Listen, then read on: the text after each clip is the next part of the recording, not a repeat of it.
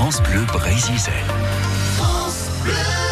Dans Curieux Nature, on retrouve ce matin nos soigneurs d'un jour à Océanopolis, à Brest. Erel, Laurie et Ronan assistent euh, avec euh, l'équipe qui nourrit les phoques gris et les phoques vaumarins. Alors ils en profitent pour faire avec eux des exercices vétérinaires. C'est vraiment une occasion unique de pouvoir euh, voir certains animaux de très près, de discuter avec les soigneurs. Le plus jeune, le plus torpen s'appelle Caspier, justement. Il s'appelle Torpen en breton.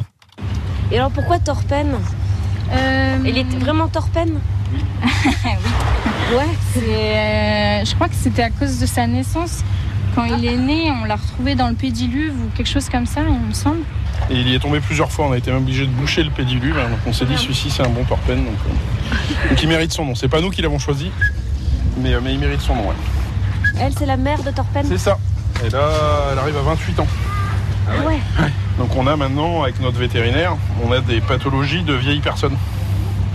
Donc on a des problèmes de santé de vieilles personnes. Donc elle a des problèmes de dents, elle a des problèmes de, éventuellement d'articulaire. Non, en fait, alors les dents chez les phoques, ça sert pas à préparer la nourriture, c'est pas comme chez les loutres. Les dents servent juste à saisir le poisson, éventuellement le tuer, le déchiqueter. On va pas t'embêter trop longtemps. Terminé. Donc dans le milieu naturel, le fait de pas avoir de dents, ça serait pas un avantage. C'est fini, grosse mère. Et puis surtout, là, les dents qu'on lui a enlevées, c'est parce que les dents étaient abîmées, commençaient à faire des abcès. Ça peut finir par faire des abcès vraiment très importants et ça peut mettre en danger la, la santé de l'animal. C'est pour ça qu'on les a enlevés. Donc dans le milieu naturel, c'est un animal qui n'aurait pas forcément survécu. Et eux, eux, ils viennent d'où? Alors ils viennent de, ils sont tous nés en captivité. Donc, Ah ouais. Torpen est né ici. Euh, et souvent, c'est éventuellement la première, la deuxième génération née en captivité. Ce sont des espèces qui se reproduisent relativement bien en captivité. Qu'on trouve, euh, le veau marin, c'est sans doute l'espèce de phoque qu'on trouve le plus fréquemment en captivité. Donc c'est une espèce qu'on connaît bien. C'est aussi pour ça qu'on arrive à des, euh, bah, des espérances de vie qui sont très longues, même par rapport au milieu naturel maintenant. Et ici, dans le coin, on en trouve où? Alors là, les veaux marins, il faudra commencer à bouger un peu. On peut en croiser, mais ça reste quand même assez rare.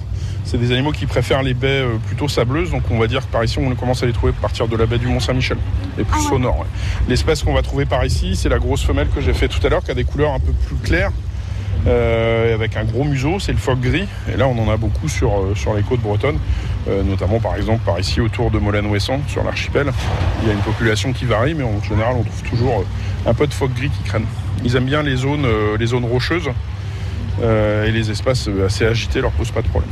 Ils se reproduisent pas entre phoques gris et... Non. euh, Ah non, non, non, c'est Non, ça. non, non. Ah oui. Il y a pas de. Alors déjà, c'est des animaux qui vont avoir euh, des, des souvent, malgré tout, des aires de répartition qui vont être différentes. Ça peut se superposer à certains endroits. On peut trouver à la fois des phoques gris et des phoques vaumarins à certains endroits. Mais par exemple, les périodes de reproduction seront différentes. Alors, si vous voulez, comme euh, Réal Belloni, notre reporter, euh, et euh, Laurie Ronan qui a devenir soigneur d'un jour durant toute une matinée pour découvrir les phoques, mais aussi les, manchots, les loutres, les aquariums du pavillon tropical, il suffit de vous renseigner et de prendre rendez-vous auprès d'Océanopolis à Brest.